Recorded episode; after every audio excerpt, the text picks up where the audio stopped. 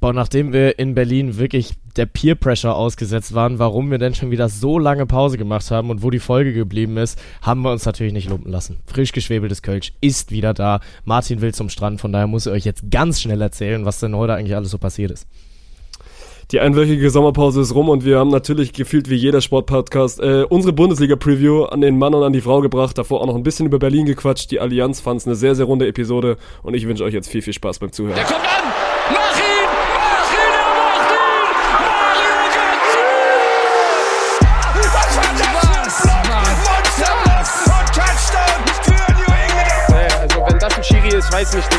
Cornflakes 10 gehen, aber Noch ein, noch ein, noch ein, noch ein, noch ein!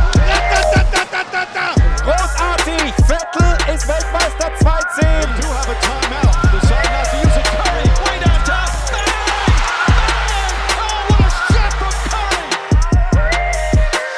Curry! Mittwoch 14.14, nee, jetzt sogar 14.15 in der Sekunde hat meine Uhr umgeschalten. Herzlich willkommen zu einer neuen Folge Frisch geschwebeltes Kölsch. Folge 1 nach unserer langen Sommerpause. Die Frage ist, ob wir es noch können, Bengt. Äh, das ist eine sehr gute Frage und vor allem finde ich es ja geil, dass wir uns nach der Sommerpause beziehungsweise zu 50% einfach aus dem Urlaub melden. So, äh, wo bist du gerade unterwegs? Ich äh, check schon mal Timmendorf ab. Also quasi hat mein Berlin-Aufenthalt nochmal um ja, vier, fünf Tage verlängert, weil das ja dann naheliegend ist. Meine Family macht gerade Urlaub und ich habe dann gesagt, dann hänge ich die vier Tage noch dran und wir fahren Samstag äh, wieder zusammen runter. Und äh, ja, nee, ich habe dir ja gerade schon gesagt, wir machen heute auf keinen Fall länger als eine Stunde, weil äh, so wie das Wetter gerade hier ist, äh, würde ich es mir auch in zwei Wochen wünschen, weil es ist wirklich, also du kannst es dir nicht besser vorstellen. 27 Grad, Sonne die ganze Zeit. Es ist aber nicht diese drückende Hitze, sondern halt super entspannt, dass du dir wirklich so, ein, so vier volle Strandtage gönnen kannst. Deswegen, äh, ich genieße diese vier Tage nach Berlin gerade in vollen Zügen. Und bei Ah, dir so? A, das klingt sehr geil. B, ähm, wie lange hast du schon am Stück auf einer Badeinsel ausgeharrt? Noch nicht, oh, wirklich noch nicht lang, weil ich ja nicht schon wieder wie letztes Jahr den Rookie-Mistake mache, nachdem ich ja da wirklich komplett zerredert mich dann durch diese vier Tage Timmendorf geschleppt habe. War clever. Deswegen, also die Badeinsel gibt's immer noch und deswegen besteht auch noch rein theoretisch die Möglichkeit. Aber ich habe also noch nicht so lange, dass man da jetzt irgendwie krank wird. Ich habe gelernt Ja, aus okay. meinen Fehlern. Ja, fair, fair. Ich äh, schau mal, wie es deiner Stimme in zwei Wochen geht. Von daher, dann, dann werden wir es sehen. Äh, ja, nö, bei mir pff, alles entspannt. Also ist ja jetzt gerade dann auch mal in Spontanzügen äh, alles ein bisschen, ein bisschen entzerrter. Also nicht entspannter, aber ein bisschen entzerrter. So, ich habe jetzt tatsächlich auch mal vier Tage Zeit zwischen dem ein- einen Event und dem nächsten. So, wir kommen ja aus Berlin zurück. Und dann geht's erst am Freitag wieder weiter nach äh, Minden, nach Nettelstedt. Ähm, da ist ein Vorbereitungsturnier im Handball und da darf ich dann wieder kommentieren. Aber das ist äh, erstmal noch ein Problem für Zukunftsbank, weil äh, bis dato dann erstmal jetzt hier vor Ort zu Hause wieder ankommen. Erst gefühlt auch erstmal wieder seit einer langen Zeit und äh, ja, alles wieder äh, sehr entspannt angehen. Ja, man braucht immer so, also nach Event ist dann immer so, so die ein, zwei Tage. Das ist auch also ein Rookie-Mistake, den wir, glaube ich, also am Anfang des Sommers habe ich den immer gemacht, dass ich mir direkt auf den Montag dann so viele Dinge vorgenommen habe, was ich dann irgendwie da erleben will. Und den Montag kannst du quasi noch in die Tonne kloppen, auch weil du da immer viel quasi nach dem Event irgendwie aufarbeiten musst. Und Ja. dann ist meistens so der Dienstag ist mein erster, in Anführungszeichen, Wochenendtag, wo ich dann mal nie so viel mache. Und dann ist dann wieder ab Mittwoch quasi, wo dann die Woche wieder normal weitergeht. Ja, war bei mir am Anfang des Sommers ja noch nicht drin, weil da noch Uni gekickt hat. Aber Ja. ich hatte jetzt tatsächlich mal mein erstes, äh, mein erstes Bachelorarbeitsgespräch. Also ich muss mir da jetzt den öffentlichen Druck geben. Ich muss das jetzt auch öffentlich anzählen, weil es hat weder Mama noch Chat schon lange nicht mehr gefragt, äh, wie es denn eigentlich um meine Bachelorarbeit bestellt geht. Von daher, ich gebe euch jetzt einfach ein unfreiwilliges Update. Ich habe mich mit einer Dozentin getroffen und habe äh, ein erstes Thema eruiert. Und äh, darauf wird es wahrscheinlich auch hinauslaufen. Von daher, Die Bachelorarbeit große steht Frage ist ja, an. ist die Dozentin Sandra Ettlinger? Die gro äh, große Frage muss leider mit Nein beantwortet werden. Also geht einfach darum, dass äh, ich mit Sandra kaum ein Themenfeld gefunden habe, wo, wo sie genug Spoho-Expertise besitzt, um mich da vernünftig zu betreuen, weil sie ist ja in der Sportpsychologie unterwegs, ich bin im Sportjournalismus unterwegs und deswegen gab es ein bisschen hin und her, aber ich glaube sinnvollerweise äh, muss ich da dann sagen, nee, ich äh, werde nicht bei Sandra schreiben. Vielleicht komme ich auf sie zu wegen Zweitprüfung, wäre auch lustig.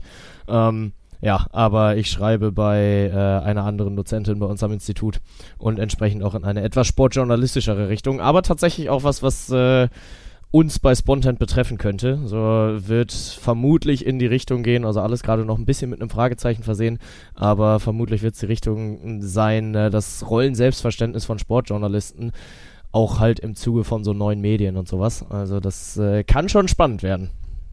Habe ich heute, heute erst einen spannenden Artikel über Florian Plettenberg gelesen, der Oh. auch so ein bisschen, also bei dem ja viele sagen, also ich finde, guter Typ, der macht, macht gute Arbeit, aber Ed nimmt sich vielleicht manchmal auf Twitter bisschen, und Instagram. nimmt sich manchmal vielleicht ein bisschen wichtiger, wichtiger als es ist. Also so ein, so ein Mühe bisschen, bisschen wichtiger und das ist in dem Artikel auch durchgeklungen und das passt da dann auch so ein bisschen dazu, weil Ja. viele sagen ja quasi, als wenn du jetzt dann tagtäglich als, also wir noch überhaupt nicht, aber als, als Fußballreporter da irgendwie mit so Prominenten und Stars arbeitest, dass man da dann irgendwie sich nicht falsch in eine Rolle rein interpretiert, weil am Ende bleibt der Journalist ja immer der Journalist und soll in keiner, keiner Weise irgendwie im, im Vordergrund stehen. Und das ist Ja. ja, bei Pletti immer so ein bisschen ja, mit einem Augenzwinkern zu genießen. Der, der, der Mhm. denkt, er wäre der nächste Fabrizio Romano. Er ist Deswegen, der nächste Fabrizio Er Romano. ist der, der Fabrizio Nein, Romano kein, in klein. kein in Kollegenshame hier, kein Kollegenshame hier. Also, äh, ich muss sagen, Florian Plettenberg, er äh, berichtet halt sehr aktiv über Bayern, also ist halt Sky-Reporter für den FC Bayern und dar darüber hinaus sucht er halt gerade so ein bisschen seine neue Rolle. Ne? Also gerade jetzt so im Laufe dieses Sommers ist er dann häufiger und häufiger auch auf meiner For You-Page erschienen. Ähm, ja, er ist ja schon der Beste, also er ist ja schon der Beste im deutschsprachigen Raum, was dieses Transfer, Transfer-Update angeht. Ich glaube, Ja, so seit diesem Sadio Mané-Transfer, den er ja wirklich exklusiv als erster hatte, äh, ist er ja da schon, also mit, mit Abstand auch die Eins. Aber ist Ja. halt dann immer wieder dieser schmale Grad von wegen, also wie wichtig sind die Informationen, die du quasi publizierst und wie wichtig nimmst du dich dann auch selber? Äh, Harry Kanes Flug hat Verspätung. Leute, er darf erst in 20 Minuten abheben. Ich glaube, das war wirklich meine Meldung des Sommers, ey. Ja, meine Meldung des Sommers habe ich auch schon im Stream gesagt, dass wir jetzt alle als Bundesliga-Fans äh, quasi dankbar sein sollten, dass Harry Kane sich dem FC Bayern angeschlossen hat. Und wie, also wie die Bundesliga davon profitiert, und das ist ja der Wahnsinn, dass da wirklich jeder Bundesliga-Fan einmal dankbar in Richtung selberner Straße schauen sollte. Ich weiß auch noch nicht, worauf ich mich mehr freue. Auf das an einem äh, unschuldigen Sonntagnachmittag um 17.54 Uhr zum sechsten Mal Yabadabadu durch die Allianz Arena klingt und Harry Kane dem FC Heidenheim erfolgreich seinen Fünferpack eingeschenkt hat. Oder dass er danach dem äh, Durchschnitts-Sky-Jochen am Interview äh, auf die Frage, wie er denn das Spiel empfunden hat, ja, perfekt, Harry Kane eigentlich irgendwas verantworten soll. Und der, und der Reporter absolut keine Ahnung hat, wie er damit umzugehen hat und dann äh, einfach verzweifelt sagt, zurück ins Studio. Ich habe schon ein gutes Bild bei Twitter gesehen, hier vom Supercup, wo Harry Kane so ultra wutentbrannt in Richtung Schiedsrichter stürmt und dann so merkt so, oh, der kann gar kein Englisch. Und mein Oh, Deutsch ist wahrscheinlich so nach ich hier. 24 Stunden in München auch nicht so gut. ja, ja, ja. Aber er hat in einem Interview auch schon gesagt, Service und meinte damit nicht hier eine Restaurant-Kellnerkraft, sondern halt Servus. Ähm, ja, das ist, äh, aber es wird spannend. Also ich glaube vom Ding her schon, dass Harry Kane funktionieren kann bei den Bayern. Also er wird ja ins Konstrukt reinpassen. Harry Kane wird die Bayern nicht schlechter machen. Er ist ein, ein Stürmerkaliber vom, vom Typ Robert Lewandowski. Und ja, aber die Frage ist halt, ob du da einen großen Mehrwert gegenüber äh, Mathis Tell und äh, Erik Maxim Choupo-Moteng als Stürmerduo äh, findest. Das wird sich dann erst in, im April zeigen, wenn es in Richtung Champions League Viertelfinale geht.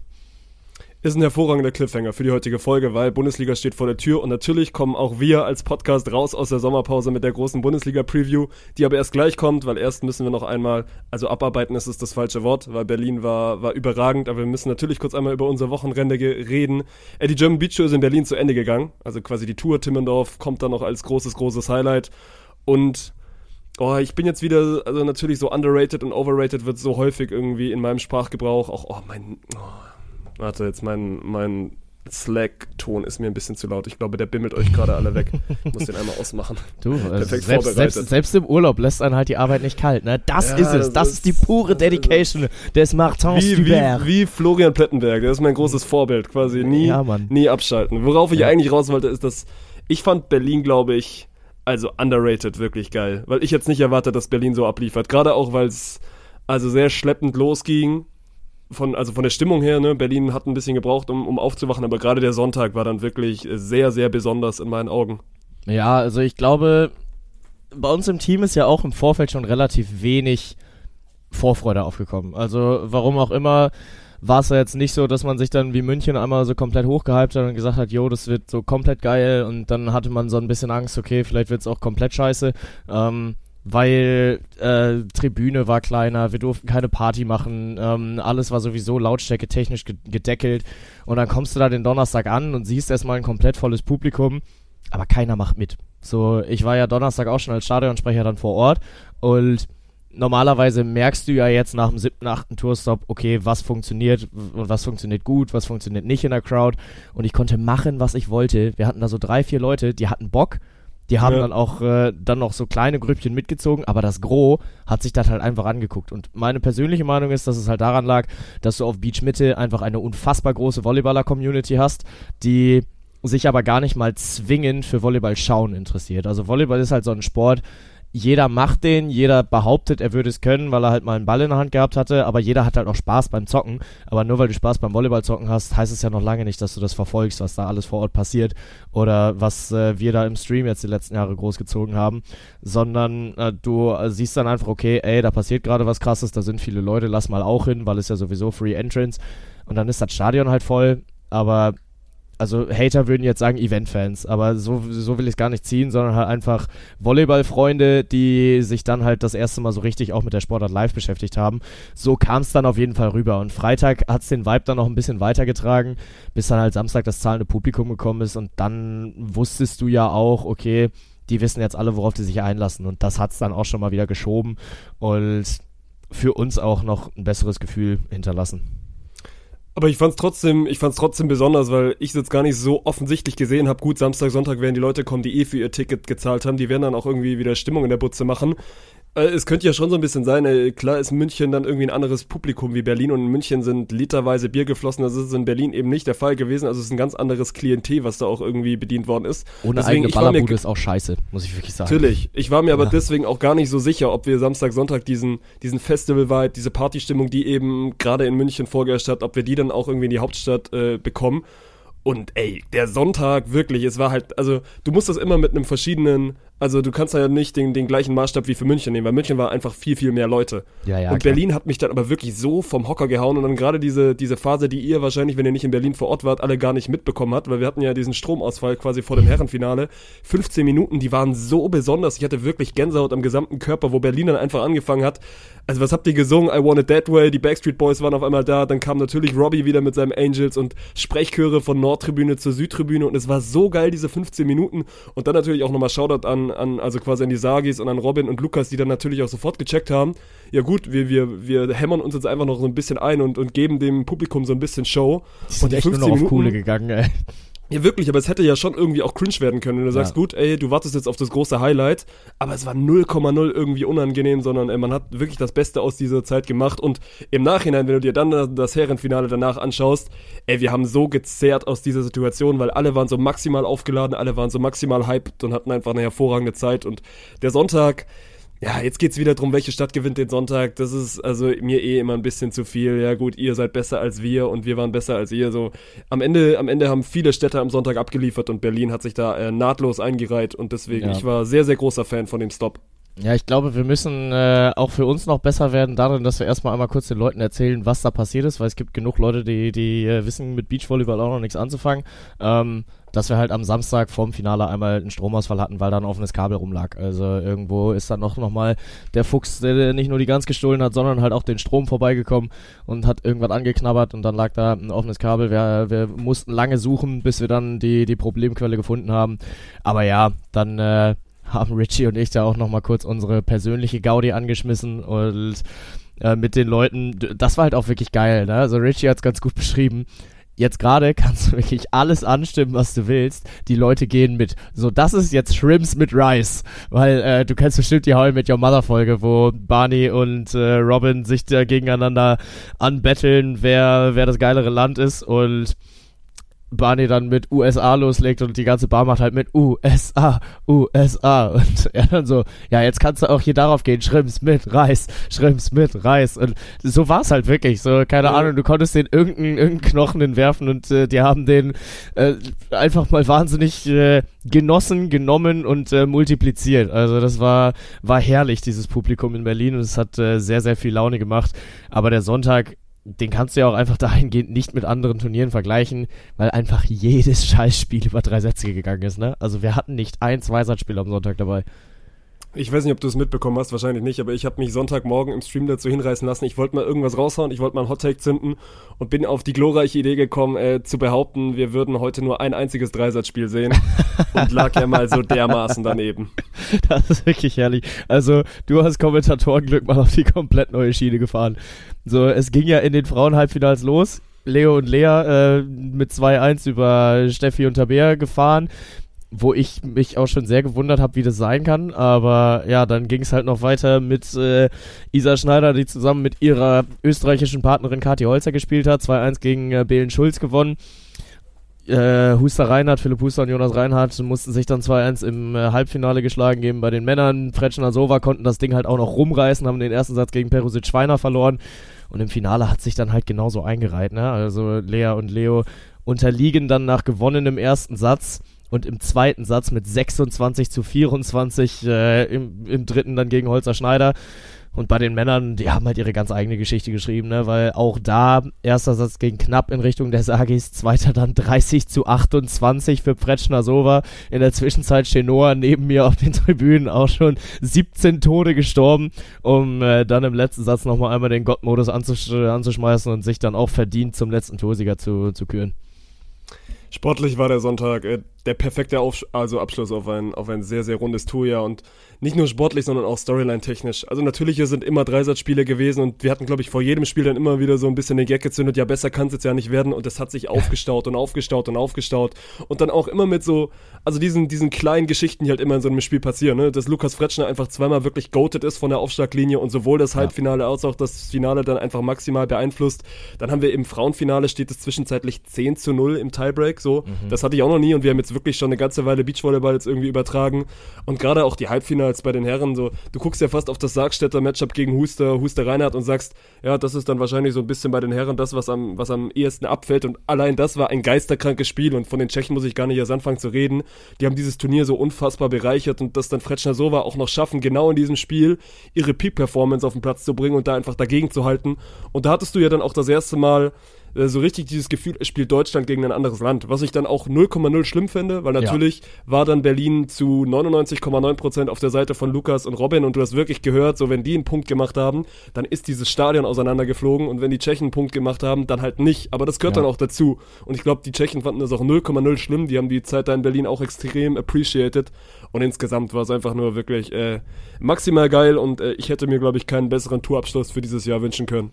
Ja, absolut und keine Ahnung, also gerade das mit dem, du hast gemerkt, wie dieses Publikum halt hinter, hinter Pretschner Sova gestanden hat. So, dann gab es einen Matchball und meistens, irgendwann fängt dann ja irgendjemand mal an, zu, die, die Ballberührung mitzuzählen. Eins, zwei, Uts ist es dann meistens. Und das, den, den ganzen Tag über hat das so mediocre funktioniert, aber dann schreit einer eins und das ganze Publikum geht mit zwei und dann Killblock auf der anderen Seite. Ja, hm, scheiße, doch wieder ja, aber dann kriegst abgelehnt. du auch mal, also dann kriegst du dieses Stadion auch mal kurz für diese zwei, drei Sekunden ruhig und das finde ich ja. ja. auch so geil, ne? Ja, Wenn das du dann diese ja eine für, Situation für hast, wo du dann mal so ein ja, einfach so einen, so einen Silencer auch mal zu haben. Ja. Und ich fand auch geil, ne, wir haben wieder den geilen Assi Benny Sargstätter, der sich so seine kleine, also seine kleine Hate-Bubble da im Publikum abgeholt hat, wo er dann auch das, glaube ich, Halbfinale gewinnt und dann hier erstmal den Silencer in deren Runde macht. Also ich fand Berlin, äh, also schwach angefangen von der Stimmung, aber hinten raus dann wirklich maximal abgeliefert. Ja, keine Ahnung, so, also, gerade wenn wir jetzt auch über die Tschechen geredet haben mit Perosic Schweiner, alle Wildcards oder alle Gäste, nenne ich es mal, weil eine äh, ne Katja Holzer hat ja jetzt keine Wildcard bekommen, aber die war ja jetzt trotzdem mit dabei mit Isa Schneider zusammen. Ähm, die haben Doch, alle am so Ende performt. hat sie, glaube ich, schon eine Wildcard bekommen. Echt, war Also, das dann eine Wildcard? Also ich meine, Isa also- Schneider wird doch genug Punkte haben, dass sie auch äh, sich alleine Ja, ja, aber du äh, brauchst trotzdem eine Wildcard. Also am Ja, okay. Ende ist es trotzdem, trotzdem eine Wildcard. Aber ist ja auch egal. Ja, ja, ja, aber also alle, alle, die als, als Gäste oder als Wildcard mit dabei waren, die haben halt einfach das, also den, den ganzen Toursommer unfassbar viel geiler gemacht. So, du hattest den, den Lion King in München dabei, du hattest Popov Resnick in Düsseldorf dabei, die dann äh, am Ende von, von Kühlborn Stadi zerscholten wurden, weil, also absolut keine Ahnung, wie die das geschafft haben. Ähm, wen hatten wir noch mit am Start? Also, da waren ja noch Wir hatten die einige. Ösis, wir hatten die Ösis mit, mit Emma Korawalla, wir hatten Kathi Holzer als österreichische Dame, die einzige, die am Ende als Wildcard auch das Turnier gewinnt. Ja, ja, absolut. Das ist richtig. Und äh, Dann hatten wir ja zwischendrin auch noch äh, Emma Piersma, die zusammen mit Sandra Ettlinger gespielt hat. Auch äh, da viel Spaß Wir gemacht. immer das Van der Velde in Bremen, stimmt, auch ein absolutes, also ein absolutes Top-Team auf der World Ja. Tour. Ja, ja, ja, total. Von daher, also die German Beach Tour geht mit einem Knall zu Ende, weil in Berlin nochmal heftig viel passiert ist und es heftig geil war und dann halt ein, ein österreichisches Interimsteam, nenne ich es mal, also äh, Isa Schneider als Deutsche und dann Kati Holzer aus Österreich, die halt auch wirklich lange gebraucht hat, um überhaupt in dieses Turnier reinzukommen. Ne? So am Anfang hat es dann so ausgesehen, okay, hm, ja, weiß ich jetzt nicht, ob es das ist. Und äh, dann war es, glaube ich, im, im Halbfinale Satz Nummer zwei, wo sich Kathi Holzer, glaube ich, mit acht Killblocks einmal reingesteigert hat in dieses Turnier. Und man danach halt auch gesehen hat, okay, yo, die, die Frau kann krass Beachvolleyball spielen und die brauchte halt einfach nur ihre Momente, um sich äh, auch an den deutschen Beachvolleyball, an die deutsche Tour zu gewöhnen. Weil am Ende, wenn du international spielst, es ist halt einfach ein anderer Beachvolleyball, der gespielt wird. Es ist ja jetzt nicht, äh, gar nicht mal von besser oder schlechter zu reden, aber es ist halt einfach grundlegend anders, was du, was du in Deutschland siehst und was du international siehst. Von daher hat sie da ihre Eingewöhnungszeit gebraucht, aber am Ende ist auch total verdient, äh, dieses äh, Turnier zu gewinnen und rundet für mich dann auch die Geschichte der, der internationalen Gäste auf der Tour dieses Jahr ab. Ja, und also es gab ja im Vorhinein auch immer mal wieder ein, zwei Stimmen, die gesagt haben, äh, Achterfeld und dann jetzt auch noch eine Wildcard, dann bleiben ja irgendwie nur noch wenig Plätze für, für deutsche Athleten über, aber ich glaube jetzt nach dem Toursommer hast du da äh, den ganzen Hatern gute Argumente geliefert, warum das auch 2024 gerne wieder mit solchen Wildcards weitergehen soll, weil, also wann passiert das denn, ne, dass du Andre Perusic und, und David Schweiner, und die sind für mich, wenn sie top fit sind, dann sind die für mich ein Top 5 World Tour Team und ich bin gespannt, wo es noch hingeht. Also, das wird sich ja auch irgendwie auf der World Tour rumsprechen und die werden da ja gute Raps gesammelt haben. Das ist ja, Ja. für dich jetzt, also für die jetzt auch nicht irgendwie nur so ein Einladungsturnier, sondern da sind ja schon gute Raps, ne, weil wenn Fretschner Sova ihr Peakniveau spielen, dann sind die eklig zu bespielen und ja, ey, vielleicht, das ist jetzt wieder Großdenken und Wunschdenken, aber würde ich das natürlich feiern, wenn vielleicht dann 2024 oder 25 mal äh, die Schweden vorbeischauen oder die Norweger vorbeischauen. Und Tommy hat das ja, oder Dirk und, und Alex erzählen das ja immer, ne? Also es gibt halt auch gute Szenarien. Die machen dann irgendwie eine Woche Trainingslager mit, mit Tommy, Clemens und Nils und dann nehmen sie so ein, so ein Turnier irgendwie zum Abschluss noch mit. Das macht ja, Ja. auch immer für die Teams Sinn. Und, und gleich ist ja auch natürlich auf der weiblichen Seite. Deswegen, ich glaube, dass die German Beach da schon einen sehr, sehr guten Weg eingeschlagen hat. Und äh, ja, das, das, also ja, sollte uns eigentlich nur in, in jeglichen Wegen dahingehend bestärken. Ich muss aber sagen, der Einzige, der auf der Tour dann doch enttäuscht hat, und da werde ich jetzt äh, im ersten Moment äh, wahrscheinlich viel unverständliche Blicke holen, ist ähm, Alexander Samoilovs, weil er hat genau eine Wette zerstört. Und äh, ich glaube, die können wir ja inzwischen mal aufklären. Also das ist ja noch nicht passiert. Wir hatten in München 1 eine sehr, sehr lustige Rückfahrt zusammen. Äh, zusammen mit Richie saßen wir da im Zug und dann äh, gab es zwischen euch beiden den Wetteinsatz. Nächste Woche, wenn der Lion King dann da ist, der kommt safe ins Finale, hast, hat Richie, glaube ich, gesagt. Und du hast gesagt, nee, nee, der wird nicht mal mehr am Sonntag spielen. So, der, der kann Tour nicht oder der kennt Tour nicht. Weiß, kannst du ja gleich mal erklären, was da Das deine ist mir, das sind, das sind falsche Worte, die mir da in den Mund gelingt werden. Ich habe gesagt, ich glaube nicht, dass das mit Robin auf Anhieb so klappt und dass die dann am Sonntag noch spielen. Das waren, also es sind ja beides Hot Takes gewesen. Ich wollte irgendeinen Mhm. Ja. Hot Take Ja, daneben ja. setzen, weil wenn ich jetzt sage, der kommt ins Halbfinale, dann ist das wahrscheinlich so der Take, der am ehesten eintrifft und so ist es ja dann auch am Ende gekommen. Ja. Aber ja, die Wette, die Wette ist am Ende für uns beide nicht aufgegangen, weil Richie den wirklich hatte, er spielt Finale. Äh, ich, ich sage, er spielt nicht mehr am Sonntag und der Wetteinsatz wäre echt gut gewesen, weil also Ja. Richie hätte dann, wir hatten beide quasi quasi Hoodies dabei und hatten dann so überlegt, ja, was machen wir denn? Und München war ja wirklich auch warm von den Temperaturen. Und dann haben wir gesagt, jo gut, wenn Richie die Wette verliert und die tatsächlich am Sonntag nicht mehr mit dabei sind, dann muss er ein gesamtes Spiel quasi im Hoodie kommentieren, aber nicht nur im Hoodie, sondern er muss den Hoodie halt falsch rum anhaben. Und ich hatte ihn halt interviewen müssen und natürlich dann auch noch nach dem Einzug. Also wenn er das Halbfinale gewonnen hätte, Alexander Samoilovs mit, mit Robin Sova, dann hätte ich ihn interviewen müssen in einem Hoodie bei 35 Grad und ich habe diesen Hoodie falsch rum an. Und Alexander Samoilovs, ein absoluter Weltstar, steht dann vor mir und fragt sich, ja gut, wo bin ich, wo bin ich hier gelandet? Deswegen vielleicht am Ende auch gar nicht so schlecht, dass das alles nicht passiert ist. Who is this interview guy and why is he so goated? And why does he wear his hoodie the other way around? I don't want his Kapuze in my Schnauze. Ja, das wäre das wäre tatsächlich ein guter Moment gewesen. Ja, definitiv. Aber äh, das war das einzige Mal, dass dann tatsächlich äh, die, äh, die Gäste, die internationalen Gäste auf der Tour nicht performt haben. Aber naja, nichtsdestotrotz äh, hat der Mann ja ein, einen, äh, ein gutes Turnier gespielt, hat Robin auch ein bisschen was beigebracht, so wie man mit dem Publikum interagiert. Also da war Robin ja vorher Boah, erstmal so ein na, bisschen... muss Robin trotzdem noch mehr. Robin, ich glaube, das kam gestern auch im Magazin durch. Robin ist wirklich der Thomas Müller der deutschen Tour. Wenn sich Robin freut, dann ist das immer hier so, ich strecke meinen Arm nach oben aus und Also da ist auf jeden Fall noch, noch Platz für Improvement. Ja, aber nichtsdestotrotz hat er ja überhaupt mal angefangen, sich dem Publikum zuzuwenden und äh, überhaupt mit, mit anderen Menschen zu interagieren und war dann vorher eher mal so von seinem, äh, seinem Introvert-Partner Lukas Pretschner dann auch äh, beeinflusst, dann vielleicht mal eher mit sich beschäftigt zu sein. Hater würden sagen, vielleicht auch mal mit dem Gegner. Ähm, aber ja, da hast du dann halt manchmal auch wirklich gemerkt, dass, dass Robin sich dann auch mal in die Masse umgedreht hat und dann einmal, hey, die ganzen Leute mitgenommen hat und alle abgeholt hat. Und das lieben die, die Jungs und Mädels auf den Tribünen ja auch. Also das merkst du ja auch sofort, dass du da als Zuschauer dann mal abgeholt wirst und ja, dass äh, sich Robin da auch durchaus ein paar Freunde gemacht hat jetzt das Wochenende. Ähm, noch ein mehr, weil äh, er war dann auch noch mit mir am Montagabend feiern, beziehungsweise Montagmorgen, Sonntagnacht auf Montagmorgen. Das war auch sehr gut. Da waren wir mit Chenoa zusammen im, im Techno-Club in Berlin und haben eine, eine grandiose Zeit erlebt. Ähm, der, der Abend endete damit, dass wir um 8 Uhr morgens an der, an der Spree einen Döner gegessen haben. Und äh, ich glaube, mehr muss ich dazu nicht sagen. Ich glaube, das, das beendet dieses Beachvolleyball-Segment hervorragend. Der Döner, der Döner um 8 mit Chanoa, Bengt und Robin. Ja, war ein guter Döner. Glaube ich dir. In Berlin kann man sowieso. Boah, ich habe es nicht einmal geschafft, in Berlin Döner zu essen. Obwohl Boah, das ja, ja. quasi die Hauptstadt der Döner ist. Ja, und da muss ich auch sagen, das ist mir tatsächlich auch wieder aufgefallen, weil du kannst zu jedem random Scheißdöner Safe, in irgendeiner Berlin kann Döner. geben. Und das ist halt einfach ein 10 von 10 Döner. So, du musst nicht googeln, wo guter Döner in Berlin, sondern du googelst Döner oder du googelst D und er zeigt dir sowieso schon direkt die besten Döner an. Ähm, Ja.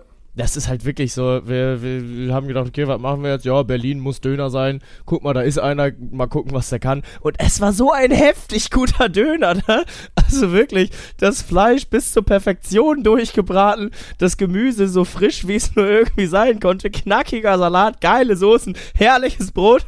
Ich habe in meinem Leben noch nicht so einen guten Döner gegessen. Und ich esse viel Döner. Was soll die Scheiße? Boah, womit steht und fällt für dich der Döner? Wenn du sagst, also natürlich mal, also was ist so dein, dein, deine Hot-Take-Zutat? Also was du sagst, wenn das gut ist, dann ist es ein guter Döner. Das Brot.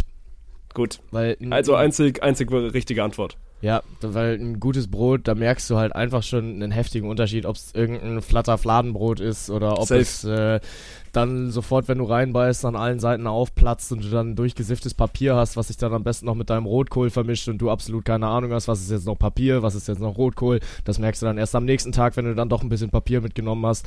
Und ein, guter, ein gutes Dönerbrot, das macht halt einfach so wahnsinnig viel aus. Und das haben halt auch so viele Burgerläden nicht verstanden, ne? Mit einem guten Burgerbrot kriegst du einen 3 von 10 Burger auf einen 7 von 10 Burger. Weil Ist der die dann Grundlage, halt einfach, Mann. Ja, safe. Und wenn, wenn das Brot crispy ist, das ist ja das Erste, womit dein Mund in Berührung kommt. Und das ist halt maximal dämlich, wenn du dann einfach auf nur irgendein so McDonalds Luffy Scheißbrot gehst, anstatt dass du dir mal mal Mühe gibst und ein ordentliches Brot um deinen Burger packst. Und genauso sieht's beim Döner aus, aber das haben die in Berlin halt verstanden. Sind wir einer Meinung? Mal gucken, mal gucken, wie viele Meinungsverschiedenheiten wir jetzt gleich haben und Zeit rennt schon wieder. Wir haben eine halbe Stunde Zeit und ich weiß, wahrscheinlich sind wir die Bundesliga-Preview Nummer 37, die ihr jetzt abbekommt, aber das ist, ist wirklich die richtige Preview, weil gerade wir beiden haben uns über die letzten Wochen und Monate wirklich eine hervorragende Ausgangsposition erarbeitet, weil unsere Tipps sehr, sehr häufig richtig rausgehen. Das Deswegen, äh, und vor allem für Bengt ist es quasi schon so ein bisschen die, also die zweite Preview, du hast ja quasi mit deinem Fußball-Podcast schon mal so deinen ersten, deinen ersten Take zur Bundesliga-Saison 23, 24 abgegeben. Ich habe mich gestern Abend wirklich mal ein bisschen hingesetzt und äh, mir zumindest ein, zwei Teams angeschaut. Und Ja. äh, ich freue mich da jetzt mit dir ein bisschen in die neue Bundesliga-Saison einzutauchen. Ich bin auch sehr gespannt, weil also es ist natürlich wieder wahnsinnig viel passiert auf dem, auf dem Transfermarkt über den, über den ganzen Sommer hinweg. Vieles, was ich nicht so ganz verstehe, vieles, was mutig ist und äh, von daher, vielleicht ist es bei dir am einfachsten anzufangen, dich mal zu fragen, was denn eigentlich deine Stuttgarter so machen. Oh, das ist, also, ich wollte bin eigentlich gerade Stuttgart auf- quasi, Ich bin gerade auf äh, transfermarkt.de und die erste Nachricht, die mir angezeigt wird. Stuttgart Sosa, Thema bei Al Hilal. Glückwunsch. Lieben wir, lieben wir, lieben wir. Ich wollte eigentlich Stuttgart fast so ein bisschen rauslassen aus der Episode, weil ich selber nicht weiß, was ich, was ich mit der Mannschaft anfangen soll. Und ich finde es auch spannend, weil wenn du dir mal so die ganzen unterschiedlichen Previews anguckst, dann kriegst du bei Stuttgart, glaube ich, von Platz, also von Platz 6 bis Platz 17 ist alles mit dabei. Es gibt diese kompletten Träumer, die sagen, ja gut, jetzt nach dem Jahr, da wird alles besser und sie kriegen den Kader irgendwie zusammengehalten und haben ja sich an ein, zwei Stellen auch wirklich gut verstärkt. Das muss jetzt für Europa reichen und da bist du ja gerade äh, im Süden immer sehr, sehr schnell dabei, auch mal groß zu denken. Gibt Ja. aber auch viele, die sagen, ja gut, der Kader war jetzt 22, 23 nicht gut genug. Das sind relativ dieselben Leute geblieben. Dann wird er jetzt auch 23, 24 nicht gut genug sein.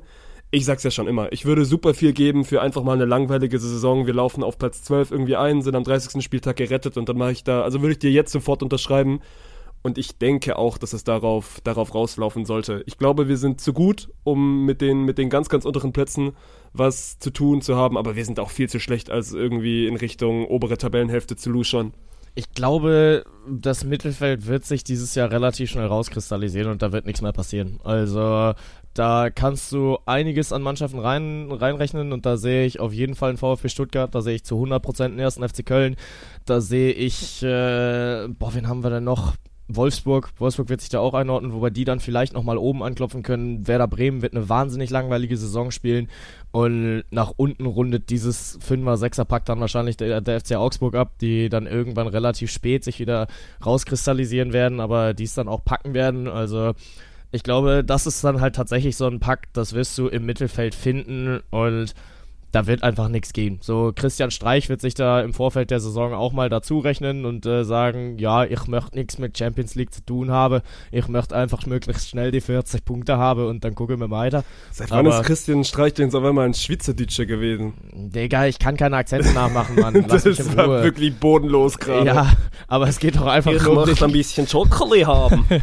es geht mir doch einfach nur um den, den, den Kern der Aussage, dass Freiburg sich wieder als Miss Understatement performen wird äh, und äh, oder entpuppen wird. Und ja, die werden relativ schnell ihre 40 Punkte haben und Freiburg greift wieder Europa an. Aber also, ich glaube, bei den 4, 5, 6 Mannschaften, die ich gerade genannt habe, willst du mir bei keiner widersprechen, oder? Doch, ich, ich fange jetzt an, dir zu übersprechen, weil ich habe es zumindest gestern mir mal so ein bisschen eingeteilt. Ich habe natürlich einmal einen Meisterpick gemacht, dann habe ich internationale Picks gemacht, dann Abstiegspicks und dann habe ich positive und negative Überraschungen. Und Mhm. zumindest ein Team, das du gerade genannt hast, ist bei mir äh, in Kategorie negative Überraschung. Ich glaube, dass Bremen unfassbar lange zittern wird. Echt? Boah, Ja. also Und das jetzt nicht nur, weil sie in der ersten Runde im Pokal rausgeflogen sind. Ja, das Ding ist, das Fiese ist halt immer, dass es, äh, wir jetzt am Samstag schon den ersten Bundesligaspieltag haben und quasi zweimal Bundesliga spielen, bevor der Transfermarkt überhaupt schließt. Und dadurch ist es halt auch unfassbar schwierig, Sachen vorherzusagen. Gar nicht mal, weil ich Bremen zutraue, dass sie noch einen großen Coup landen werden, aber weil es halt immer noch so ein bisschen drüber steht, okay, bleiben die beiden hässlichen Vögel, bleiben Duxch und Füllkrug, äh, Werder Bremen erhalten oder nicht, weil das kann unfassbar schnell gehen. So als Duxch zu Bremen gewechselt ist, das war gefühlt drei Stunden vor Transferschluss, als äh, er dann von 96 weggekauft wurde.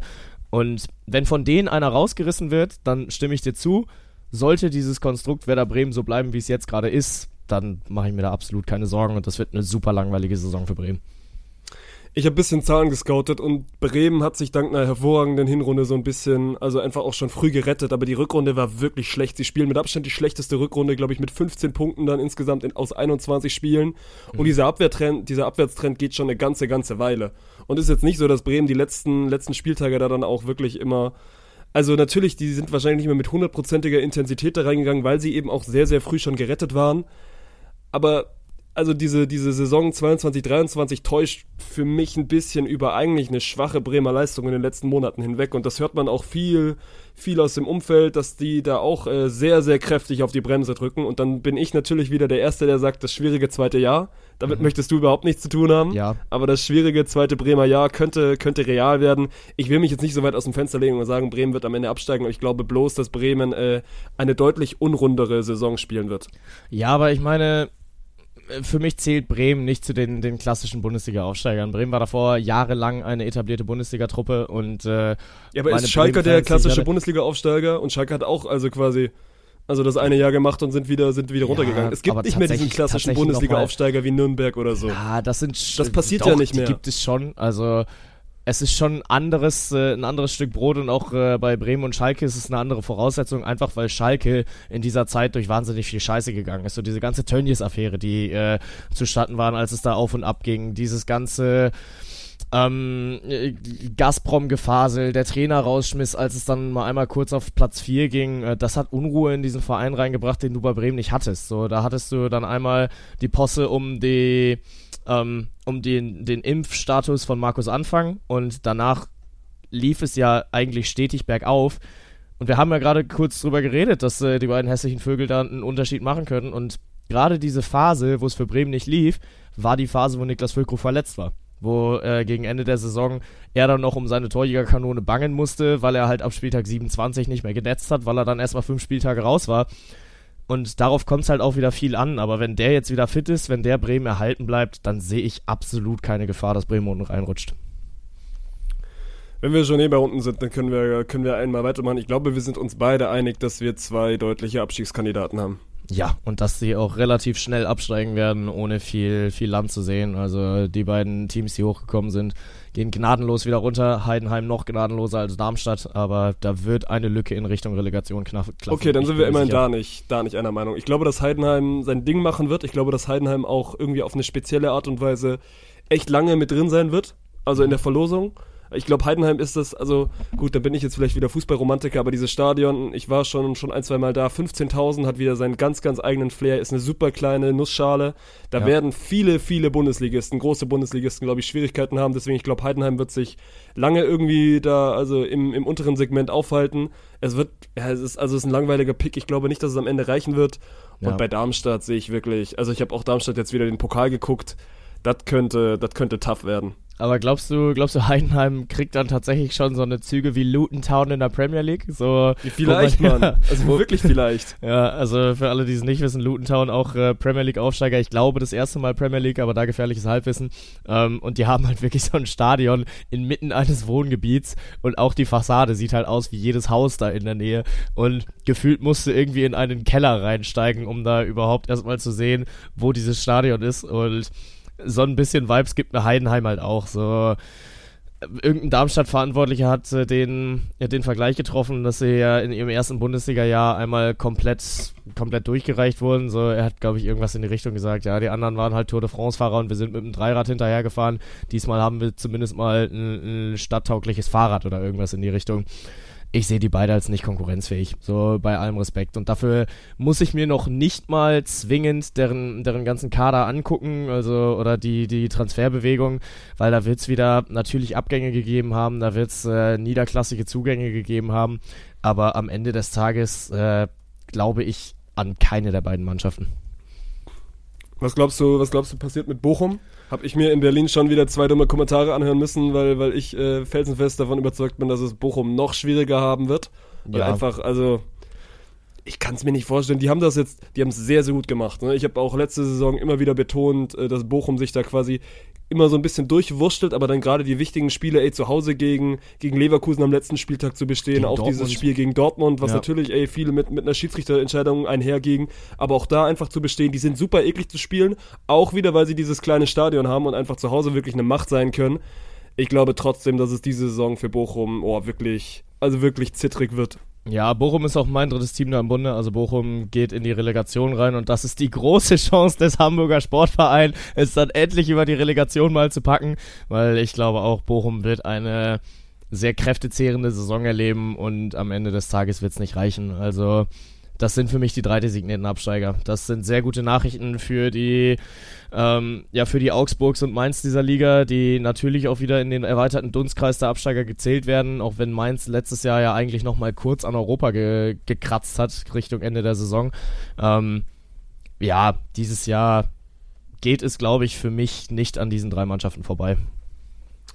Ich habe bei mir noch zwei Vereine mit einem Achtung, also mit einem Ausrufezeichen versehen. Du hast Köln einmal vorhin schon, schon genannt. Ich will jetzt nicht sagen, dass Köln irgendwie groß, groß Probleme bekommt. Ich bin trotzdem sehr, sehr gespannt. Die haben mit, mit Skiri und mit Hector zwei wirklich, also kranke Leistungsträger einfach verloren und die jetzt auf dem Transfermarkt nicht wirklich eins zu eins ersetzen können. Also kannst du auch nicht eins zu eins ersetzen. Und auch gerade die letzten, letzten Spiele hinten raus Köln, aber dann sind wir immer wieder beim Thema, ja, wie viel Intensität gibst du in den letzten Spielen, wenn es wirklich nicht mehr um 100% geht. Ich sag bloß, ich glaube Köln, also ein kleines Auge drauf haben, wie, wie, wie die so reinkommen und dann bin ich super gespannt auf Gladbach, Mann. Gladbach hat auch quasi, also vier, fünf Jetzt lass Leistungsträger erstmal was, noch was zu Köln sagen, Mann. Du darfst, du darfst gerne noch kurz was zu Köln sagen. Ja, also ich bin tatsächlich positiv angetan vom, vom FC, was sie diese Saison auf dem Transfermarkt gemacht haben, weil grundsätzlich äh, war es ja letzte Saison dieses große Thema, okay, gibt es jetzt diese Transfersperre, da gab es einen Transfer von einem U16-Jährigen, glaube ich, und da hat die UEFA dann mal drauf geguckt und gesagt, nein, nein, das müssen wir beschützen. Wenn Chelsea jetzt innerhalb von wirklich etwas mehr als 365 Tagen über eine Milliarde US-Dollar ausgibt, dann ist das okay. Aber bei, bei dem FC, die werden jetzt gebannt vom Transfermarkt. Ähm, Du hast es, also du hattest einen Benedikt Hollerbach eigentlich schon an der Angel, den es jetzt zum Champions League Teilnehmer Union Berlin verschlagen hat. Äh, dann kam aber diese Posse auf und dann war es lange Zeit nicht klar, wen kriegen sie jetzt, wen kriegen sie jetzt nicht. Aber trotzdem, also du hast mit Lead Paccarada einen der besten Linksverteidiger der Liga, äh, der zweiten Bundesliga geholt. Äh, beim FC St. Pauli unterwegs gewesen, wahnsinnig schneller linker, äh, linker Verteidiger. Julian Chabot, fand ich, hat schon eindrucksvoll gemacht, jetzt auch im Pokalspiel. Ähm, natürlich kannst du da nicht, äh, nicht die Messlatte dranlegen, aber ich glaube, der kann da schon ein vernünftiger Abwehrchef werden und äh, Luca Walsch mit vorne drin hat mich ein bisschen überrascht, dass der tatsächlich äh, jetzt im, im Dress des FC aufläuft, aufläuft, aber ich bin da eigentlich positiv gestimmt, also dass es dann relativ geräuschlos da zu Ende gehen wird, also für die Umstände hatte der FC meiner Meinung nach einen recht erfolgreichen Transfersommer. Ja gut. Und äh, bist du bei Gladbach genauso positiv? Weil neuer Trainer, auch wieder viele, viele Männchen verloren. Gladbach habe ich deswegen nicht in mein, äh, in mein graues Mittelfeld reingepackt, weil die eine unfassbar schwierige Saison haben werden und äh, auch da deren großes Glück ist, dass es halt die Heidenheims und Darmstadt dieser Liga gibt. Aber glaubst du wirklich, dass sie dann, also so, so, weil es gibt ja auch einige, die sagen, gut, äh, denen tut das vielleicht auch mal ganz gut, weil das ist jetzt wirklich eine Saison, wo 0,0 Druck drauf ist, weil jeder, der da drauf guckt, also zu behaupten, dieser Gladbacher Kader gehört nach Europa, wäre utopisch.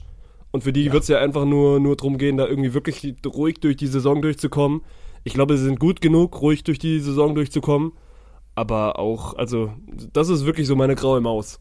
Na, ich bin gespannt. Also, die haben ja nicht nur ein paar Leistungsträger verloren, die haben halt ja kom ihre komplette Achse verloren, die letztes Jahr da getragen hat. So, Lars Stindl, jahrelang Kapitän gewesen. Markus Thuram, ablösefrei verloren.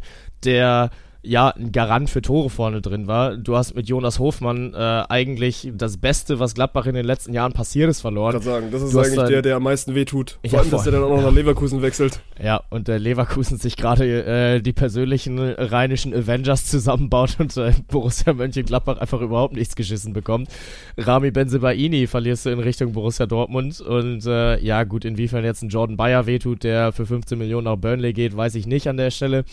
Aber das wird hart. Das wird, wird richtig, richtig hart. Und äh, gerade Borussia Mönchengladbach, die seit Jahren in einer Abwärtsspirale stecken. So, ich werde nicht müde zu betonen, dass es inzwischen, glaube ich, anderthalb Jahre her ist oder zwei Jahre, dass sie äh, sich in einer Champions League-Gruppe gegen Inter Mailand und Real Madrid durchgesetzt haben und tatsächlich als Gruppenzweiter weitergekommen sind. Und es bis letztes Jahr halt dieselbe Truppe war, also bis letzte Saison halt dieselbe Truppe war, die da auf dem Platz stand und die dann einfach halt wirklich kurz mal Abstiegsnot, äh, in Abstiegsnot waren letzte Saison. Und dann bist du jetzt tatsächlich schon wieder so weit, dass du auf dem Transfermarkt nochmal nicht vernünftig zuschlägst. Ja, Julian Weigel ist gekommen, der war letztes Jahr allerdings auch schon da auf Leihbasis und jetzt ist er halt fest verpflichtet worden.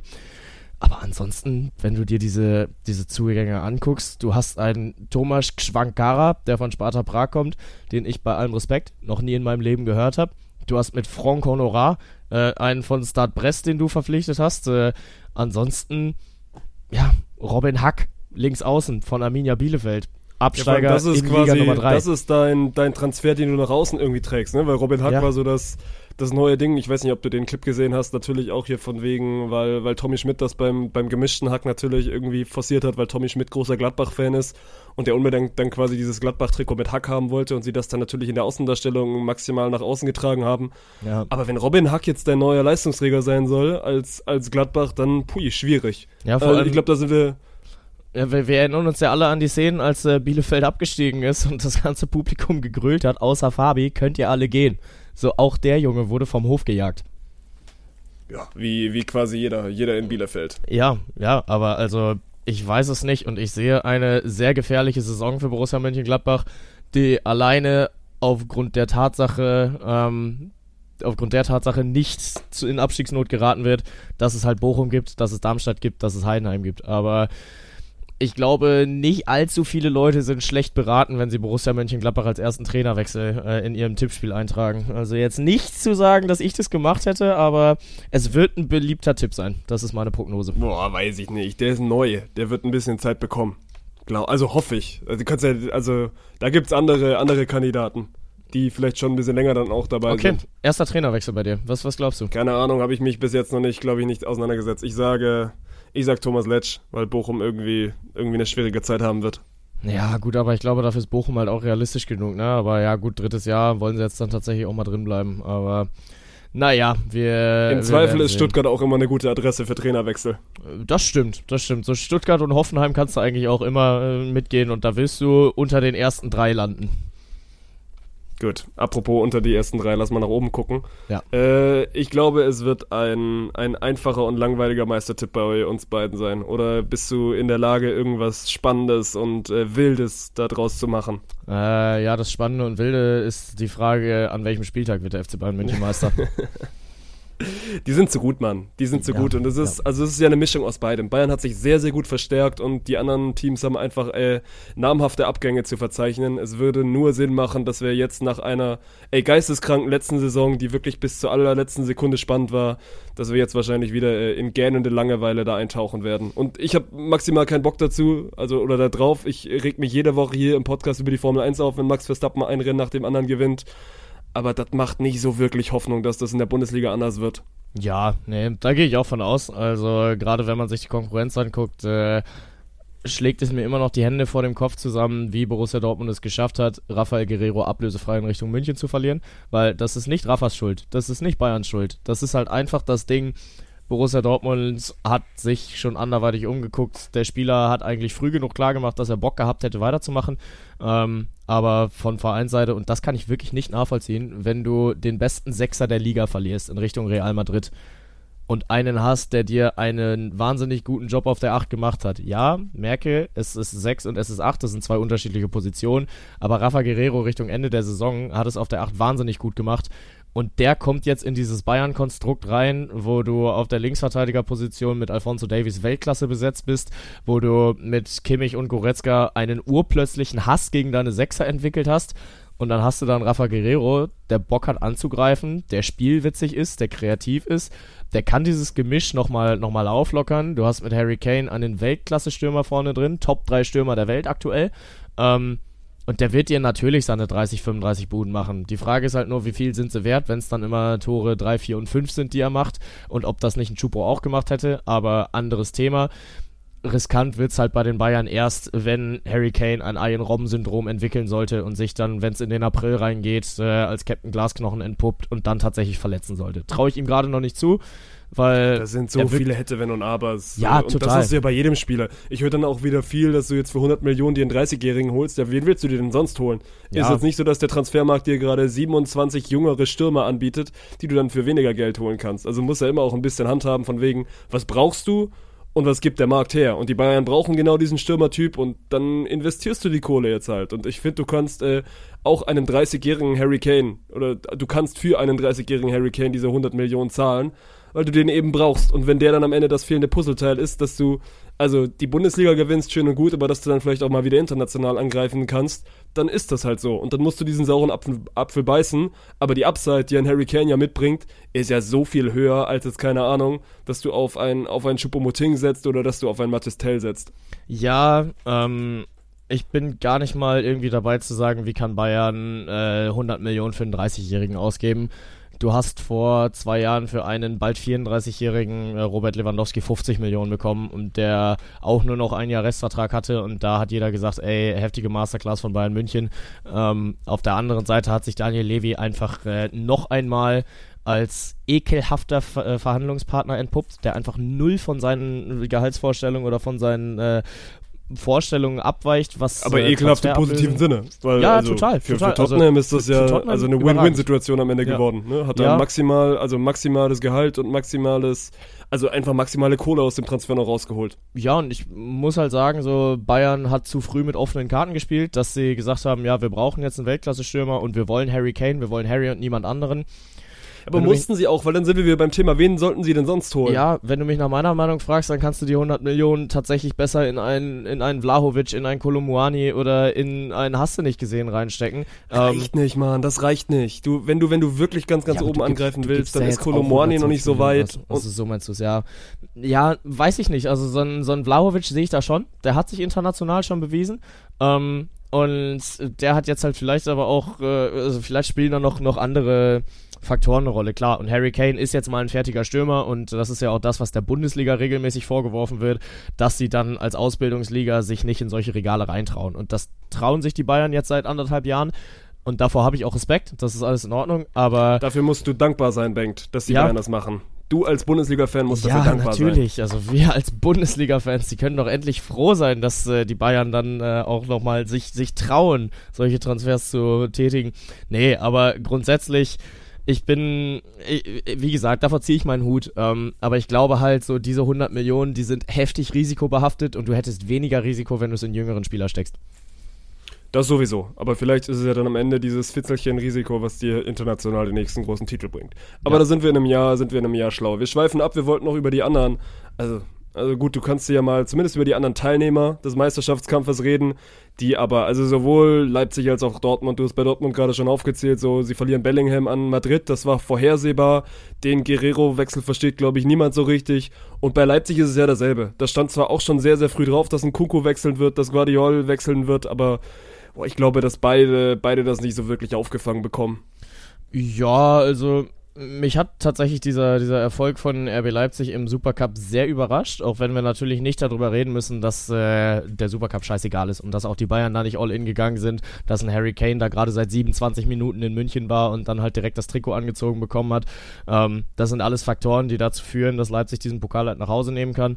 Aber Dani Olmo ist über diese Lücke, die Christo und Kunku und ähm, äh, Dominik Soboschlei hinterlassen, der ist da unfassbar glücklich drüber, weil du siehst einfach, wie der aufblüht. Der war die ganze Zeit eher mal dann so der Rotationsspieler und jetzt hat er halt die Möglichkeit, da vorne eine tragende Rolle einzunehmen und das traue ich ihm zu. Ähm, inwiefern er das schaffen wird, muss man mal sehen. Ich bin sehr gespannt auf Lois Openda, der von, äh, von Lenz, glaube ich, gekommen ist und letztes Jahr in 38 Spielen, glaube ich, 21 Buden gemacht hat, darunter zwei Hattricks das kann schon was geben. Also ich glaube, dieses Leipziger Konstrukt, das ist da, um zu wachsen und bin tatsächlich angetan von den, von den Transfers, die sie getan haben. Also es war ein sehr, sehr französischer Sommer. Also die haben sich bei PSG bedient, die haben sich bei Lens bedient und sie haben sich bei Lyon bedient.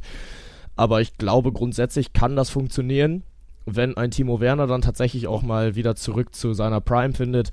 Dann hat Leipzig eine konkurrenzfähige Mannschaft, wenn es um Champions League geht, aber nicht, wenn es um die Meisterschaft geht. Und das ist ja das Thema. Ich will, dir, ich will dir das nicht absprechen. Ich will Leipzig auch die Champions League nicht absprechen. Ich glaube schon, dass das alles funktioniert, aber ich glaube, um wirklich ganz, ganz oben mal anzugreifen, und das ist ja auch irgendwann mal der, der Weg, den Leipzig gehen möchte, dann hättest du zumindest mal, also einen Kunku hätten sie nicht halten können, das war, das war utopisch. Guardiol kannst du auch nicht halten, wenn die Summen gezahlt werden da aus England. Du musst ihn halten, wenn du wirklich mal eine Chance haben willst, um ganz, ganz oben mitzuspielen, weil ich finde sie offensiv weiterhin sehr, sehr gut besetzt. Ich glaube aber nicht, dass es mit den Abgängen dann reicht, um wirklich mal um eine Meisterschaft mitzuspielen, weil dann sind wir wieder in der Phase, natürlich ist ein Olmo ein unfassbar guter Spieler, aber kriegst du einen unfassbar guten Olmo über 34 Spieltage, Spoiler Alert, nein, wirst du nicht bekommen. Und dann fehlen dir vielleicht auch ein, zwei, ein, zwei Optionen. Aber Ja. gut, das, also Leipzig wird auch noch, noch genug Jahre haben und äh, ich bin jetzt der, der Letzte, der irgendwie sagt, gut, die werden ihren Weg nicht machen, weil das machen sie leider über die letzten Jahre schon, schon sehr, sehr gut. Und Bei Dortmund Leipzig- wird tough, Mann. Äh, Ja, bei Leipzig finde ich tatsächlich noch spannend die, die Stürmerposition, dass man sich mit den Abgängen von André Silva und von Alex Sörlot eingestanden hat, okay, alle unsere hochgepriesenen Transfers, die die letzten drei Jahre in, auf der Stürmerposition gekommen sind, die haben nicht funktioniert. Und, Nö, aber die waren es auch wirklich nicht. Also, Nö, die nö, waren es ja haben sie wirklich, wirklich nicht. und vor allem also gerade in André Silva ist ja mit heftigen Vorschusslorbeeren aus Frankfurt gekommen und ein Alex Sörlot, der konnte sich ja zuerst mal in, äh, in England beweisen, wurde da dann schon als der neue Striking Viking bezeichnet und als der nächste Haaland. Dann ist er, glaube ich, nach Spanien gewechselt und da hat es nicht funktioniert und dann in Leipzig halt noch weniger. Aber ja, dann äh, ja, haben sie jetzt mit, mit Lois Openda das nächste Experiment gestartet und ich bin sehr gespannt, wie das funktionieren wird. Aber ja, du hast, du hast es gesagt, Dortmund muss man abwarten. Mein Hottag für Dortmund ist, die werden nicht in den Top 3 landen. Dortmund wird Vierter. Weil du wie alle auf Leverkusen geierst. Ja, natürlich, aber fairerweise muss man sagen, ich war letzte Saison schon Leverkusen Ultra und das habt ihr hier Du bist erst quasi seit, je, also seit jeher Leverkusen-Fan. Ich habe schon in Leverkusen Bettwäsche geschlafen. Ja. Ich weiß es nicht. Also, weil gefühlt ist es das auch das klassische Leverkusen-Syndrom. Die sehen immer sehr, sehr gut aus. Die sehen Ja. in dieser Saison wirklich unfassbar gut aus. Aber ich weiß nicht. Ich traue dem Braten irgendwie trotzdem noch nicht so zu 100 Prozent. Dann sind wir wieder beim Thema konstant und dann sind wir wieder beim Thema, beim Thema, bist du wirklich ein, eine Top-Mannschaft, bist du wirklich eine Spitzenmannschaft und Dortmund hat auch lange, lange gebraucht, um diese, um dieses Prädikat sich da auch mal wirklich zu verdienen, dass man dann auch einfach dreckige Spiele gewinnt. Ich bin sehr gespannt. So, wenn du auf den Kader guckst, natürlich ist Leverkusen unfassbar gut. Ich glaube trotzdem nicht, dass es diese Leverkusen-Saison wird, die jetzt wirklich von, von vielen, vielen prophezeit wird. Es gibt, also es gibt wirklich viele, die sagen, Leverkusen ist das Top-3-Team vor Dortmund. Ich, äh, ich sage nein. Und das ist ja mittlerweile fast sogar ein Hot-Take. Ja, jein. Ähm, für mich ist das entscheidende Puzzleteil, was da jetzt reingekommen ist, Victor Boniface. Ich bin so ein großer Fan von Victor Boniface. Ich habe den letztes Jahr ja einmal im Stadion gesehen, als äh, ich bei Leverkusen gegen Union Saint-Gilloise war und war mir damals ja schon sicher, der kommt in die Bundesliga. So, da werden die Clubs dran sein. Dann äh, hing eine Zeit lang Union Berlin drüber. Die sind dann abgesprungen und jetzt ist es halt Bayer Leverkusen, die den Zuschlag bekommen haben. Das ist so ein heftig bulliger Stürmer, der weiß, wie er seinen Körper einzusetzen hat, ist technisch versiert. Also von dem Jungen bin ich ultra angetan und ich glaube, der wird Leverkusen in der Offensive bereichern, wenn der dauerverletzte Patrick Schick wieder mal ausfällt. Ähm, und ist, glaube ich, so ein bisschen das Stück, was da gerade noch gefehlt hat. Und wenn jetzt ein Flo Wirtz die Saison über fit bleibt, dann ist das ein Duo, was unfassbar gefährlich werden kann. Nochmal, also ich, ich wiederhole mich da auch gerne. Ich finde die vom Kader her wirklich unfassbar gut. Das, das wird Ja. alles zusammenpassen mit Alonso, der jetzt auch schon wieder verlängert hat. Mit Chaka einfach, das ist ein absoluter, also Sahnetransfer, dass du es schaffst, dir Chaka irgendwie aus England zu holen. Das ist äh, ein dickes, dickes Ausrufezeichen. Das macht wirklich auf dem Papier alles so unfassbar viel Sinn.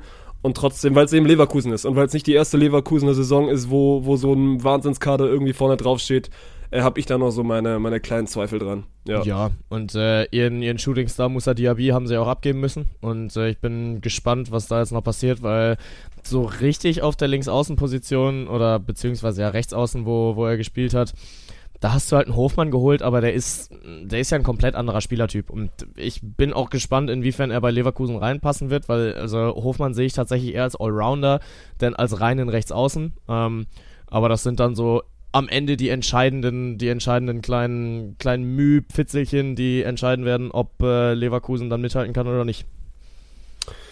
Gut, dann äh, wir haben noch wir haben noch zwei Vereine, über die wir einmal kurz reden müssen, so quasi die Überraschungen aus der letzten Saison. Also wa- was machen wir mit Union und, und Freiburg? Union bleibt heftig auf dem Transfermarkt. So, also es ist ja jetzt nicht nur, dass du dir einen Robin Gosens geholt hast, was ja für, für jeden unfassbar überraschend war. Aber was ich dann, also ich scroll gestern Abend durch meine, meine Instagram-Timeline und dann sehe ich da Einigung steht, bevor Kevin Volland kurz vor Wechsel zu Union. Ich auch denke, okay, warum nicht? Was ich viel lustiger fand, ich habe glaube ich vorgestern auf Twitter gelesen, dass auch also auch von Fabrizio quasi und dem vertraue ich ja quasi mein Leben an.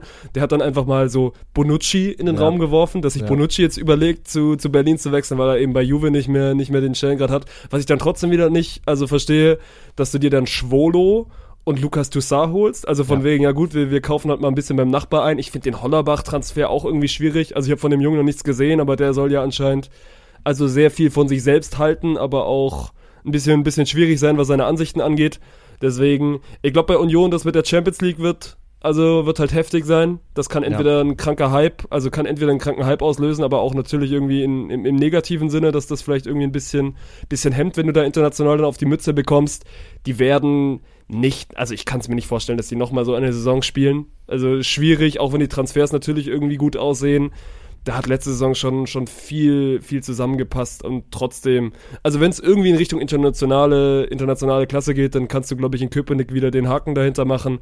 Aber nochmal Champions League wäre utopisch. Ja, Champions League wird nicht passieren, aber ich glaube schon, dass sie sich äh, um Europa wieder mitprügeln werden können. Dafür verstehe ich einige, äh, einige Transfers nicht. Also hast du komplett recht, so gerade in Alex Schwolo. Der ist ja letzte Saison nicht mal mehr bei Berlin gesetzt gewesen. Da ist dann ja ein Christensen in die Kiste gekommen und wenn du nicht mal mehr beim Absteiger, bei einem designierten Absteiger, die Nummer 1 im Kasten bist, wie möchtest du ja, sie haben Frederik Renault im Tor, aber wie möchtest du dem perspektivisch Konkurrenz machen? Und auch Renault ist bei aller Liebe kein Champions League Torwart. So, es gab den einen oder anderen, der sich nach einem neuen Verein umgeguckt hat. So, ich werfe jetzt mal auch wieder einen Namen in der Größenkategorie Gosens Bonucci rein. David De Gea sucht gerade auch einen Champions League Club. Und der steht jetzt in Verhandlungen mit Bayern München. Aber tendenziell, wenn es einem De Gea nur darum geht, ich möchte Champions League spielen und ich habe jetzt die letzten sieben Jahre bei Man United über 20 Millionen im Jahr verdient. Union, was könnt ihr mir liefern? Vielleicht kommt man da zusammen, aber sich dann an einem Alex Schwolo zu bedienen, also die Torhüter-Position bei Union, die ist es wirklich absolut nicht. Und ich möchte jetzt nicht damit sagen, Union muss bei einem David De Gea anfragen. Das ist auch utopisch, das ist gar keine Frage. Ich möchte nur damit sagen, dass Renault und Schwolo absolut kein Champions League-Duo sind. Nö. Und äh, ja gut, dann sind wir, sind wir bei Freiburg, die sich auch einen, ja, so, naja, Torwart dazugeholt haben mit, mit Flo Müller vom VfB, Ja. der keine gute Saison gespielt hat. Dazu hier mit, mit Adamo, den finde ich richtig spannend, von, von Salzburg, jemanden, der die österreichische Liga quasi zerschossen hat. Und dann aber auch einfach wieder den, den Kern zusammengehalten haben. Und bei Freiburg bin ich mittlerweile, da mache ich nicht mehr den Fehler zu sagen, ja gut, jetzt kommt die Saison, wo, wo der SC mal abstürzt, weil das machen ja auch schon viele seit fünf, sechs Jahren, die sagen, ja gut, Freiburg mogelt sich immer irgendwie durch. Nö, die, also, die mogeln schon sehr, sehr lange nicht mehr, sondern die sind einfach ein unfassbar gutes Team und die werden auch nächste Saison wieder funktionieren. Ja, aber das, also auch da, den, den Flo Müller-Transfer habe ich in erster Instanz nicht verstanden, wirklich so absolut nicht verstanden, weil war halt auch so dieser, dieser Schlagtorhüter, der vor fünf, sechs Jahren, als sie mal äh, U21 Nazi gespielt haben, als die große neue Torwarthoffnung äh, deklariert wurden. Kannst du Alex Nübel mit reinschmeißen, kannst du, boah, ja, habe ich jetzt gerade den Namen vergessen, aber ist egal. So generell alles, was da immer bei Freiburg, bei Mainz, äh, Finn Dahmen zum Beispiel, bei, bei Augsburg gespielt hat, das hieß ja immer, ja, die werden jetzt die neue deutsche Torhüter-Hoffnung, die haben sich nie bewiesen. Und Flo Müller sehr, sehr gerne mal einen Schnitzer dabei. Aber der ist halt auch als Nummer 2 ge äh, geholt worden. So, Freiburg vertraut jetzt auf Noah Atubulu ähm, als Nachwuchs. Der soll heftig sein. Ja. Das, also weil hier unser, unser, unser Philipp Dussmann, der ja quasi bei Sponsored ein bisschen Finanzen macht und, und Sponsoring übernimmt, ist sehr, sehr großer Fan. Ja. Weil ich hatte, glaube ich, ich hatte genau das, das Gespräch mit ihm so von wegen, ja, was wollt ihr denn jetzt mit dem Müller? Der war schon beim VfB nicht so gut und mittlerweile hat der SC zumindest sportlich, also dem VfB manchmal den Rang abgelaufen. Ja. Und der meinte dann so, nee, Mann, wir haben, wir haben mit, no, mit Noah Atubolu da wirklich einen heftigen Mann zwischen den Posten, den ich wirklich noch gar nicht auf dem Zettel hatte. Also Ja. ja, quasi U21 auch gespielt. Aber der soll es richten und äh, ja, Philipp ist nicht der Einzige, der sagt, dass der anscheinend ein sehr, sehr guter sein soll. Ja, ja, ja, nee, da, das unterschreibe ich auch und von daher mal gucken, inwiefern er die Rolle als Zweiter annimmt und was Freiburg dann jetzt äh, ausrichten wird. Also da gibt's dann auch wieder die, die vier, fünf, sechs Mannschaften, die sich halt um diese Plätze fünf bis acht prügeln werden und da ist äh, Freiburg definitiv mit dem Rennen drin, da ist Union mit dem Rennen drin, da wird auch Eintracht Frankfurt wieder ins Rennen eingreifen und mal gucken, wer, wer da dann noch komplettiert. So, irgendjemand wird überraschen, es wird wieder irgendeine Mannschaft eine Höhenflugsaison erleben und ja, da kann man einfach nur abwarten, wer das wird, aber es steht auf jeden Fall eine Menge Spannung drüber. Auch wenn es vielleicht nicht der Meisterschaftskampf wird, äh, sind viele interessante Storylines, die diese Saison schreiben wird und da freue ich mich tatsächlich drauf. Und es ist am Ende auch wie, wie in jeder Saison, ich äh, bin schon wieder sehr, sehr fickerig auf, auf das kommende Ja. Wochenende, weil Ja. es, es catcht einen dann halt trotzdem irgendwie. Es, Ja. ist, es ist dann halt trotzdem irgendwie trotzdem eine coole Sportart, dieser, dieser Fußball. Und die Bundesliga wird dann auch schon wieder irgendwie Spaß machen. Ja, und Bundesliga geht dieses Wochenende wieder los. Da könnt ihr euch die ein oder andere feuchtfröhliche Stunde mit äh, verbringen. Ihr könnt mir beim Spielo Cup zugucken. Da werde ich äh, kommentieren. Wir haben mit Lemgo Lippe, mit Minden, mit Nettelstedt Lübbecke. Und jetzt zeigt sich, ob ich gut vorbereitet bin. Bin ich nicht. Und einer vierten Mannschaft. Äh, Wahrscheinlich. ja. Und einer vierten Mannschaft. äh, könnt ihr euch dann Handball ein bisschen geben, Vorbereitungsturnier. Dann äh, geht die Frauen-EM los. Also Deutschland äh, trifft am, zum Auftakt am Donnerstag auf Griechenland. Dann äh, geht's am Samstag. Volleyball, das hast du gegen- noch vergessen. Ja, Frauen-EM, äh, Beach, äh, nicht Beachvolleyball, Volleyball in der Halle in Düsseldorf. Ähm, nach der durchaus erfolgreichen Nations League hat Deutschland sich wieder das Ziel Viertelfinale gesetzt. Geht um wichtige so, so ey, du bist ja voll drin. Ja, safe. Geht um wichtige Da hat sich jemand vorbereitet. Ja, so sieht's aus. Schweden ist auch noch mit dabei, Tschechien und die Türkei in unserer Gruppe. Und äh, genau, dann schauen wir mal, was daraus wird. Und ansonsten NFL Preseason macht auch schon wieder Bock. Und äh, dann ist auch irgendwann wieder genug Sport für so ein Wochenende, oder? Äh, ich möchte diesen Podcast schließen mit äh, dem Wechsel von Neymar zu Al-Hilal. Wir haben es alle mitbekommen. Ähm, und den äh, Following Gifts for Coming to Saudi Arabia. Der gute Neymar bekommt ein Bentley Continental GT, ein Aston Martin DBX, ein Lamborghini Huracan, äh, vier Mercedes G-Klassenwagen, hat einen Driver und eine äh, 25-Room-Mansion. Und verdient da ganz schön viel Geld. Äh, Gigi Anema, der hat auf jeden Fall das Fußballerleben durchgespielt. Hab ganz viel Spaß da drüben in Saudi-Arabien und äh, ja, viel Spaß in der fußballerischen Bedeutungslosigkeit. Ja, aber Saudi-Arabien spielt ja bald Champions League. Das ist auch schon wieder so eine Bodenlosigkeit, dass äh, die gesagt haben, ja hier, nee, der Gewinner der Liga, der soll ja jetzt eine Wildcard für die Champions League bekommen. Ne? Wir haben doch alle eure Spieler, die wollt ihr doch wieder spielen sehen. Frag doch mal ja. bei Heidenheim nach, Mann. Die haben, die, die haben den Firmino-Club letzte 6-2 weggemacht. Ja, ja. Also, und wer, wer Heidenheim noch nicht schlagen kann, der hat in der Champions League nichts zu verlieren. Hot Take. Warte erstmal auf Heidenheim diese Saison. Das haben wir da auch gesagt. Aber war halt auch wirklich geil, dass äh, Heidenheim dann sich einfach vor die Kamera gestellt hat und gesagt hat, ja, nee, also da hat es uns echt an Qualität gefehlt. Das ist nicht das, was wir in unserer Vorbereitung erwarten. ist wirklich herrlich. Aber äh, wo wir gerade bei der Saudi-Liga äh, Saudi sind, Fabinho läuft an der Mixzone vorbei und bekommt von einem Reporter eine Uhr geschenkt. So, keine Ahnung. Jetzt sind halt da die Reporter und die Fans einfach schon reicher als die scheiß Spieler, ne? Da siehst du auch wirklich, wo sich dieser Fußball hinbewegt da wirst du halt noch für deine Leistung auch mal ordentlich entlohnt. Ne? Wenn du ein gutes ja, ja. Spiel machst, bekommst du eine Uhr. Ja. Hier in Deutschland kriegst du irgendwie so eine komische Medaille zum besten Spieler des Spiels. Da kannst du nichts anfangen. Hier in Deutschland kommt dann irgendein ZDF-Reporter vorbei und fragt dich, was das eigentlich für ein Scheißspiel war. Ja, genau, da stellt dir noch dumme Fragen hinterher. Ja, genau. Und in Saudi-Arabien, da wirst du noch geehrt dafür, dass du nochmal guten Fußball spielst. Ja. So, lass Ende machen, ich will wieder zum Strand. Gut, und äh, dann hast du hoffentlich im Vorfeld noch eine, eine Versicherung abgeschlossen. Da kenne ich nämlich einen tollen Partner mit der Allianz, die dafür sorgen, dass wenn du am Strand mal umknickst, dass du auch nicht alleine bleibst. Von daher, die hat euch diese Folge wieder präsentiert. Freuen wir uns sehr, dass sie am Start sind. Ich freue mich sehr, dass die Bundesliga wieder losgeht und dass wir jetzt auch endlich aus unserer Sommerpause wieder da sind. Ich habe euch alle vermisst und ich freue mich schon auf nächste Woche. Macht's gut. Kuss.